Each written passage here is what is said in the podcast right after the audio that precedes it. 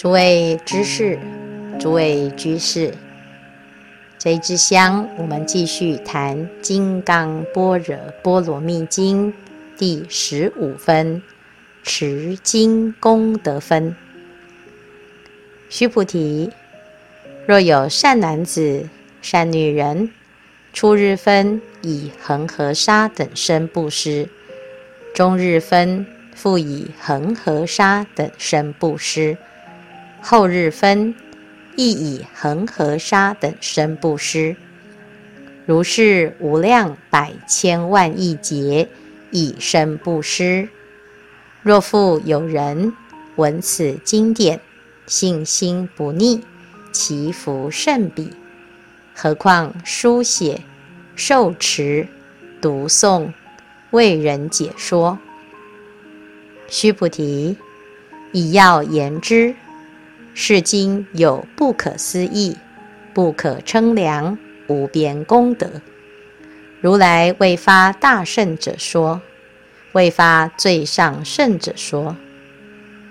若有人能受持、读诵、广为人说，如来悉知世人，悉见世人，皆得成就不可量、不可称、无有边、不可思议功德。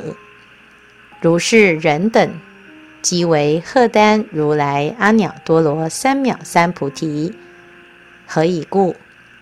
须菩提，若要小法者，着我见、人见、众生见、寿者见，即于此经不能听受读诵，为人解说。须菩提，在在处处。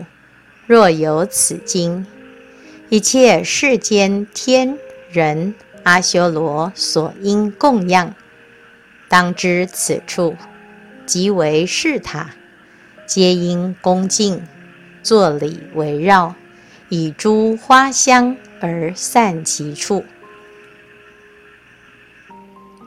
这一分主要是透过比较，让大众了解。持《金刚经》的功德，一开始佛陀就讲：若有善男子、善女人，初日分、中日分、后日分，以恒河沙等身布施。初日分指的是早上，中日分指中午，后日分指晚上。意思就是从早到晚，都以恒河沙等身来布施。布施里面有财布施、法布施跟无畏布施。如果有人用生命来布施，其实这是非常不得了的殊胜功德。但是如果有人听闻经典，生的清净的信心，深信不疑，是超过用无量百千万亿劫的生命来布施的功德。佛陀这样子的比较听起来有一点夸张，但是前一分佛陀讲，如来是真语者、实语者、如语者、不狂语者、不异语者。因此，我们要相信佛陀不随便做这样子的比较。那既然佛陀会做这种比较呢，表示一定有很深刻的内涵。接下来，佛陀就讲，不只是升起信心，更何况还书写、受持、读诵、为人解说。在《法华经》里，法师品说到有五种法师，一个是书写的法师，第二是受持的法师，第三是读经的法师，第四是诵经的法师，第五是解说的法师。过去印刷术不发达，书写经典。是一种流通经典的方式，也是一种修行。当我们了解了经典的内容之后呢，还可以为人解说，能够推广。这种发心呢，是胜过用无量的生命来布施。佛陀说，以要言之，最切要的来说，《金刚经》有不可思议、不可称量、无边功德。这部经，佛陀为谁而说呢？佛陀所说的法，都是因病与药。古德说：“说法不应机，犹如闲言语。”那《金刚经》是为谁而说？会有这么不可思议的功德呢？因为这一部经是为了发大圣者说，为发最上圣者说。这部经听闻了之后，会发菩提心。一开始，须菩提就问：“善男子、善女人，发阿耨多罗三藐三菩提心，云何应住？云何降伏其心？”可知这一部经是佛陀为发菩提心的善男子、善女人所说的。发了菩提心。又能够坚持依着《金刚经》里面的道理来行持，如来悉知世人，悉见世人，皆得成就不可量、不可称、无有边、不可思议功德。为什么？因为发了菩提心，发了大圣心，就是大圣行者，发大圣行。跟小圣最大的差别，就是发菩提心的修行人，他的修行目标不是只有自己成就，而是所有一切众生，不管是卵生、胎生、湿生、化生，不管是哪一种众生，哪一种层次，认识不认识，喜欢不喜欢，通通呢，都发一个平等的悲愿，我愿度化一切众生，而且是让一切众生皆入无余涅槃而灭度之，就是每一个众生都成佛，我就会成佛。所以有这样子的发心的人，他就是真正的发菩提心。可是这个发心啊。说起来容易，能够坚持到底，其实是非常不简单的。因此，如来就说：如果有这样子的人呢，他就是叫做荷担如来迦叶的大圣行者，最上圣的行者。一般的世俗人知道，积善之家必有余庆，积不善之家。必有余殃。有一句俗话讲：“富不过三代”，都是在讲这个家族在传承的过程当中，如果没有好的延续，这个家业不能够长久。佛陀的家业，佛陀是三界导师、四生慈父，所以如来就像我们的父亲。家业当中的大家长，大家长把家业传承下来，那我们后世的弟子应该要如何把这个家业继续承担下来呢？如来的家业是什么家业？就是弘法利生的家业，以利生为事业，以弘法为家务。在《华严经》第七十九卷里。弥勒菩萨向善财童子介绍菩萨的家，家族成员有般若波罗蜜为母，方便善巧为父，檀波罗蜜为乳母，施波罗蜜为养母，忍波罗蜜为庄严具，勤波罗蜜为养育者。禅波罗蜜，为喜拙人；善知识为教授师，一切菩提分为伴侣，一切善法为眷属，一切菩萨为兄弟。如来之家，菩萨是我们的兄弟，所以我们大众啊，在道场当中，彼此之间都互称为师兄，大家就像家庭当中的兄弟姐妹一样，一起行菩萨道。如来之家的家法和家教是什么呢？以菩提心为家，如理修行为家法。诸忍为家族，大愿为家教，满足诸行为顺家法，劝发大圣为少家业，法水灌顶一生所系菩萨为王太子，成就菩提为能进家族。我们看到这一段，弥勒菩萨在讲菩萨的家，如来的家。以及家法和家教，我们家族的成员就是六波罗蜜。所有发菩提心的人呢，都会以六波罗蜜为行持。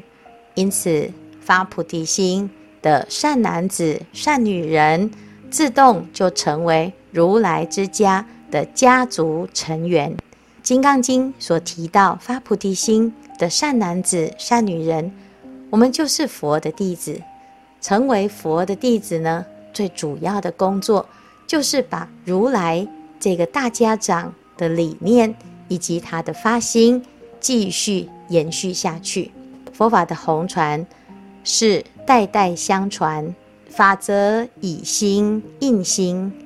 那虽然我们的色身来自不同，一方水土养一方人，如果我们发了菩提心。这些所有的胎生、卵生、湿生、化生，大家都同得法性之身，不分彼此。佛的弟子，在这个时空当中，继续延续佛陀的理念以及教法。《金刚经》里面教大众要发菩提心，受持、读诵、为人解说菩提心的殊胜功德以及它的妙用。那么就等于把佛陀的家业继续延续下去，这就是荷担如来阿耨多罗三藐三菩提的意思。因此呢，我们身为佛弟子，就应该要有这样子的承担。我们发心受持读诵这部经，发心守护这部经，发心流通推广这部经呢，诶，那就是啊，真正发菩提心，发了最上圣之心。最后呢，佛陀就讲：在在处处若有此经，一切世间天人阿修罗所应供养，当知此处即为是塔，皆因恭敬坐礼围绕，以诸花香而散其处。凡是啊，供奉经典之处，或者是有善男子、善女人发了菩提心，依《金刚经》的内容来行持，乃至于读诵，就会有天人阿修罗前来护法。当知此处就像是佛的塔庙一样，就像是佛在一样，我们看不到。天人阿修罗在这个地方恭敬作礼围绕，但是呢，我们要相信佛陀所说的教法，的确就是很重要的啊。这个持经的功课啊，我们当然不是为了要一切天人来护法、来赞叹而修行，但是呢，只要我们愿意荷担如来家业，这个世间呐、因为多了一份发心，而让这个世间得到多了一份的功德效应。在《金刚经持愿录》上，曾经看到很多的持诵《金刚经》的殊胜功德，其中在唐朝有一位魏敏居士，他是在贞观年间呐、啊、得病身亡，结果过了几天之后又再苏醒过来，他就告诉家人，在这几天当中啊，他被明使带到冥府的过程。当时同时被拘捕的共有十多人，其中还有一位和尚到了这个阎罗殿上啊。阎罗王首先就问这个和尚：“你一生曾修过什么功德？”这个和尚就回答：“我平生只有持诵金刚经。”阎罗王闻言就合掌，很恭敬地赞叹说：“善哉善哉！”法师受持读诵《金刚经》，当得升天的果报，为何来此呢？话都还没说完，出现了天人散花飘香，就来迎接法师升天去了。阎罗王啊，他就责骂这个鬼力，他说：“怎么搞的？竟然呢，把和尚给错抓了，杖责鬼力五十下。”轮到魏敏的时候啊。阎罗王就问：“平生修了什么功德呢？”魏敏就回答：“我生平从来没有读诵经典，只有读前朝有一位大文豪，他的文章啊，我对他的文章是滚瓜烂熟。”阎罗王就说：“你认识这位大文豪本人吗？他虽然文章写得好，但是啊，他是一个大罪人，你知道吗？”魏敏回答：“我虽然读他的文章，但是我不认识他本人。”阎罗王就派鬼力带着魏敏到这一位大文豪受报的地方，只看到一只大乌龟，有数个头。鬼力就告诉魏敏说：“啊，这位就是你最崇拜的大文豪。”他们又继续往前走了几步，就看到一个人自称。就是那个大文豪本人，他说：“我生平喜欢引经据典做文章，毁谤佛法。那也因为这样子的过失，这这个罪报啊，就在地狱当中受尽各种责罚，苦不堪言。刚才你所看到的乌龟就是我。”鬼使带着魏敏回到殿上，魏敏就向阎罗王禀告：“我已经见过那个人了。”我现在要怎么办呢？阎罗王说：“啊，我查了一下生死簿，发现呢，你的阳寿未尽。这个鬼力这一次又是误抓，但是既然你有这样子的因缘，那我希望啊，你看到了你所崇拜的人，又看到了和尚，哦，因为持诵《金刚经》而升天。那现在啊，放你还阳。”切莫再毁谤大圣经典，务必要勤修福慧，才能得善报。而且呢，最好你一定要把这一些事情来劝发他人，让世间人不要再毁谤大圣经典。慧敏苏醒之后啊，到各地的寺庙去寻找，后来终于找到一座寺庙，里面有这一部。《金刚般若波罗蜜经》，慧敏听了之后啊，马上来请法，把这一部《金刚经》啊请回去之后，日夜不停地念诵，把全部的经典啊背得滚瓜烂熟，精读诵持不敢懈怠，而且把自己曾经的这一段经历到处去告诉所有的人，遂州。向来是蛮荒落后之地，杀生捕猎造罪的人很多。当慧敏到处去推广《金刚经》了之后呢，大家都发菩提心，而且开始发心受持读诵《金刚经》，把原来的陋习都改了。到了四月十五日，突然有一个人骑着白马而来，到魏敏面前来说。当日拘捕你时，你仅有两年的寿命。放你返阳之后呢，你已经受持《金刚经》一万遍，而且劝化他人除恶向善，广植功德，平日又读诵般若经，不错。以此无量的功德，得以延年到九十，寿终必生净土。听完了之后呢，这个魏敏更加的用功，更加的有信心。持验录当中有很多这样子的故事。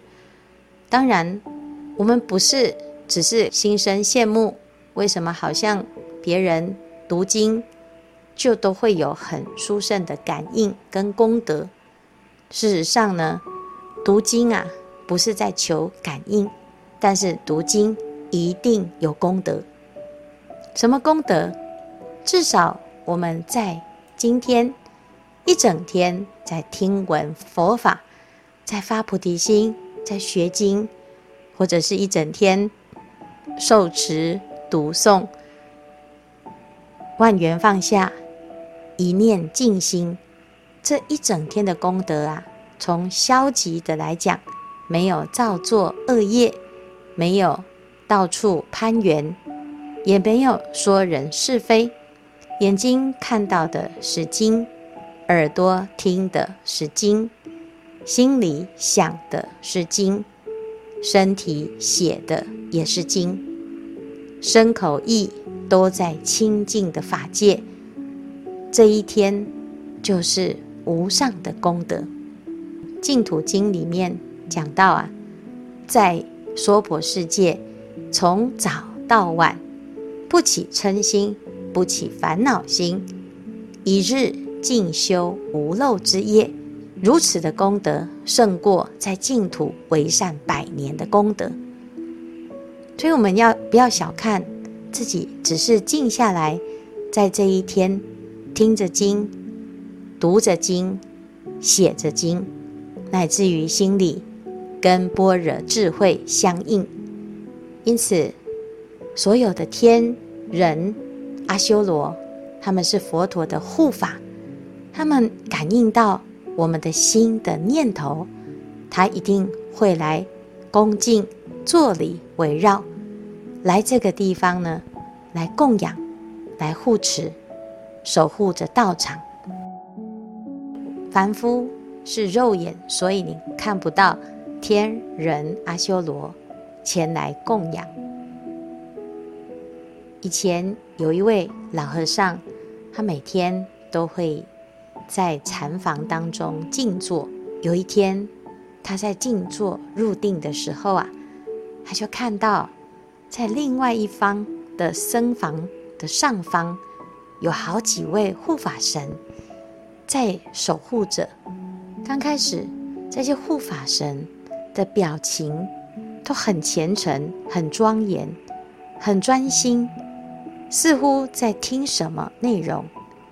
可是渐渐的，这些护法神的神情啊，就很奇怪，慢慢的就现出很生气的样子。到后面呢，甚至于就散光了。和尚出定之后，他觉得很奇怪，就找了当时在这个僧房当中的两位僧人来问话。他问说：“你们刚才呀，在做什么呢？”这两位僧人就说：“我我们刚才呢，在谈论佛法，就是我们今天听了佛经之后呢，哦，在谈论，在讨论，我们在谈法。”和尚就说：“那后来呢？谈到后来呢？这个僧人他们两个就开始支支吾吾，讲不出来。和尚就告诉他们：‘你们两个一定是在善心杂话吧？因为我在定中就看到啊，这些护法神本来很欢喜在听闻你们二位的谈论，结果到最后呢？’”就开始生气，甚至于远离了你们两位。可知你们两个在这个时候啊，失去正念了。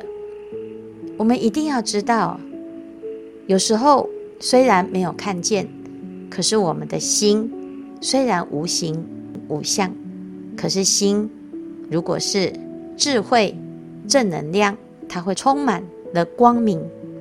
如果心起了烦恼，起了无明，它就会充满了黑暗。所以，一切世间天人阿修罗为什么来供养这一部经呢？因为这一部经啊，这个经典所在之处，就像是佛一样，佛陀在这个世间宣说着无上的妙法，因此这些护法就来护持佛法。我们来诵经，发着心是菩提心，跟佛陀所说的菩提心相应，心以心传心。以心印心。当我们在书写、受持、读诵、为人解说这一部《金刚般若波罗蜜经》之时，我们的心就跟如来的心没有差别。所以，一切世间天人阿修罗也跟我们的心相应而来护持、恭敬、来供养。也希望大众啊，不要小看自己来发心写这一部经，我们也不要小看自己在这个时间听闻了这部经，从自己的身口意开始来发心来用功，自然就在净化这个世间，一传十，十传百。如果在这个世间，在在处处。到处都有经，我们要推动百万造塔的活动，就是希望啊，在这个世间呢，能够至少有一百万座《金刚般若波罗蜜经》之塔来流通。如果有百万座佛塔在这个世间呢，等于呀、在在处处都有这一部经典，那么世间就会有。诸多的菩萨护法现身来护持。我们有一位居士的女儿要去加拿大留学，那个住宿的地方啊，是一座百年的建筑。听说那栋房子曾经闹鬼，她非常紧张，问了她父亲应该要怎么办。她父亲。就把他自己所写的一幅《金刚经塔》，让女儿带到加拿大去，作为镇宅之宝。一个月后啊，他女儿就告诉他的父亲，真的非常神奇。当他拿出《金刚经塔》的时候，他隔壁的邻居是巴基斯坦人，来帮他把这个塔。挂在客厅，就这个巴基斯坦人非常的欢喜。他说他的太太是韩国人，他也有一幅《金刚经塔》，他觉得这是一个非常神奇啊的祝福，有一股神秘的力量，在不同的国度竟然都流通着《金刚经塔》。在那一瞬间，他们感觉到。心的交流，智慧的信仰，是超越人种、超越地域、超越不同的身份以及不同的肤色。自从挂上这一幅塔了之后呢，他也感觉这一栋房子不再像过去的感受一样，心里面增加了一股力量。住得很安心，学习也没有任何的障碍。一个不认识中文字的人，看到这一幅经、这幅塔，他到底看到的是什么？天人阿修罗，他看的是这个字的字体是楷书、是隶书、是篆体吗？还是看到佛陀在为这个世间？宣说大法呢？若是经典所在之处，即为有佛；若尊重弟子，所以这就是能够结慧邦而成净土。这个娑婆呢，可以转换成清净的佛土。希望大众啊，一起来共同努力，共同来发心，千人写经，百万造塔，需要大众一起来护持这一分持经功德分呢、就来告诉大众，我们现在所有的点点滴滴的发心都是非常的殊胜而且珍贵，我们要把这样子的殊胜跟珍贵，这样子的法喜来继续推广，让更多的人可以同沾法益。今天的开示至此功德圆满，阿弥陀佛。